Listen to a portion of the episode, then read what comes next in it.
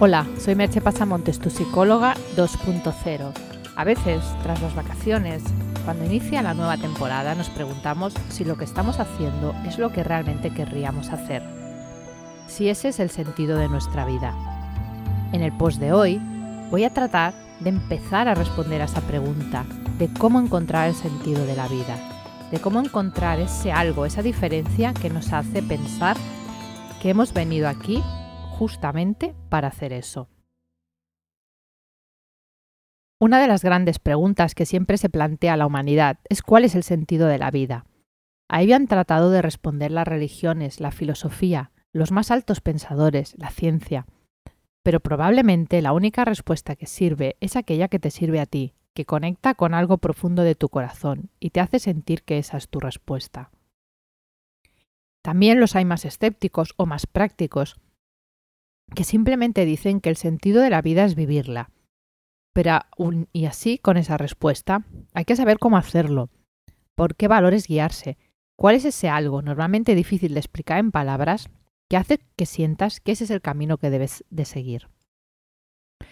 Puedes pensar que no es necesario conocer ese sentido de la vida, que con ser feliz o estar bien es suficiente. Y puede que sea cierto. Pero en un artículo del Journal of Positive Psychology Comentan que tener una vida con sentido y ser felices son aspectos que muchas veces confluyen, pero también que tienen algunas distinciones. Sentirse bien y tener las necesidades cubiertas nos hace sentirnos felices, pero no da sentido a nuestras vidas en sí mismo. Las personas felices son capaces de vivir en el momento presente, pero para tener una sensación de sentido de la vida hay que poder vincular de algún modo pasado, presente y futuro necesitamos tener la sensación de que los puntos se unen. Y ese es otro grado de felicidad. U otro tipo de felicidad, tal vez más sutil, pero que te proporciona mayor plenitud y satisfacción. Para algunos, ese sentido es algo trascendente como Dios. Tener un buen karma o entregar tu vida a unos ideales. Para otros son cosas más mundanas, pero no por ello menos importantes, como tener una familia, tener una buena carrera profesional o dedicarse a conocer el mundo. Y para otros es estar en el aquí y ahora, ser capaces de disfrutar de cada momento. Te voy a explicar un pequeño cuento. Cuenta una historia que el sabio Confucio animó a uno de sus discípulos a caminar por un bosque. Mientras el maestro paseaba distraídamente, silbando y observando los árboles y los pájaros con los que iba cruzándose por el camino, su acompañante parecía nervioso e inquieto. No tenía ni idea de dónde se dirigían. Harto de esperar, finalmente el discípulo rompió su silencio y le preguntó ¿A dónde vamos? Y Confucio, con una amable sonrisa en su rostro, le contestó Ya estamos. Es posible que el truco para encontrar ese sentido sea coger lo mejor de los dos mundos, ser capaces de estar en el aquí y ahora y disfrutar de cada pequeña cosa del día a día, y a la vez conectar con nuestra llamada interior, con esa visión única y personal, y darle a nuestra existencia un sentido más allá de nosotros mismos, más allá de lo cotidiano. Es como tener un pie en cada mundo, y aprender cuándo toca simplemente relajarse, y disfrutar del calor del sol en la cara, o de esas gotas de lluvia que nos salpican, y cuándo toca seguir con esa misión particular que sentimos que es la nuestra.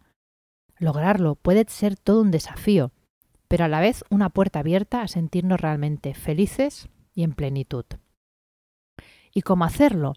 ¿Cómo encontrar el sentido de la vida? Lo primero es que te conozcas. Si no te conoces, no puedes saber qué quieres, ni por qué lo quieres, ni para qué lo quieres. Es posible que vivas dominado por el ego, por tu yo ideal, y ni siquiera seas consciente de ello.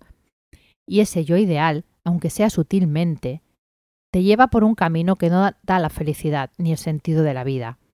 Para conocerte, lo mejor es la ayuda externa, porque uno mismo está demasiado sumido en sí mismo para ver según qué cosas.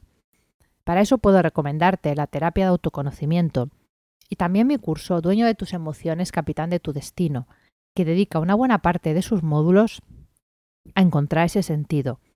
Además, lo puedes hacer desde tu casa, a tu propio ritmo, y lo tendrás siempre accesible.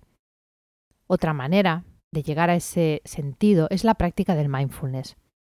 Está demostrado que la práctica del mindfulness, incluso un breve curso de ocho semanas, aumenta la capacidad de ser empático y compasivo con los otros, y por tanto la conducta altruista, que es uno de los modos de sentirte conectado con los demás y tener sensación de sentido. Esta práctica también influye en los genes que regulan la capacidad de recuperarse del estrés, lo que hace que te sientas más feliz y relajado. Y es una gran manera para autoconocerte y poder conectar con tus deseos más profundos. Te ayuda también a escuchar tu voz interior y poder saber así cuál es tu llamada, para qué te sientes realmente llamado. En este camino puedo ayudarte también con el curso citado, o si estás en Barcelona, con un curso presencial de introducción al mindfulness que comenzará en octubre. Como ves, te muestro varios caminos para que tú mismo puedas responder a esa trascendente pregunta. Claro que tienes la opción de ir viviendo y no preguntarte nada, pero si ya ha surgido en ti la pregunta, te aseguro que no pararás hasta obtener la respuesta. Y lo mejor de todo es que cuando la encuentres, sabrás que realmente ha valido la pena el esfuerzo. Por lo tanto, te dejo con una sola pregunta. ¿Has encontrado ya el sentido de tu vida? Hasta aquí el podcast de hoy. Puedes encontrar más información sobre el hablado en el podcast y los links a los servicios que te he comentado y al curso online en www.merchepasamontes.com.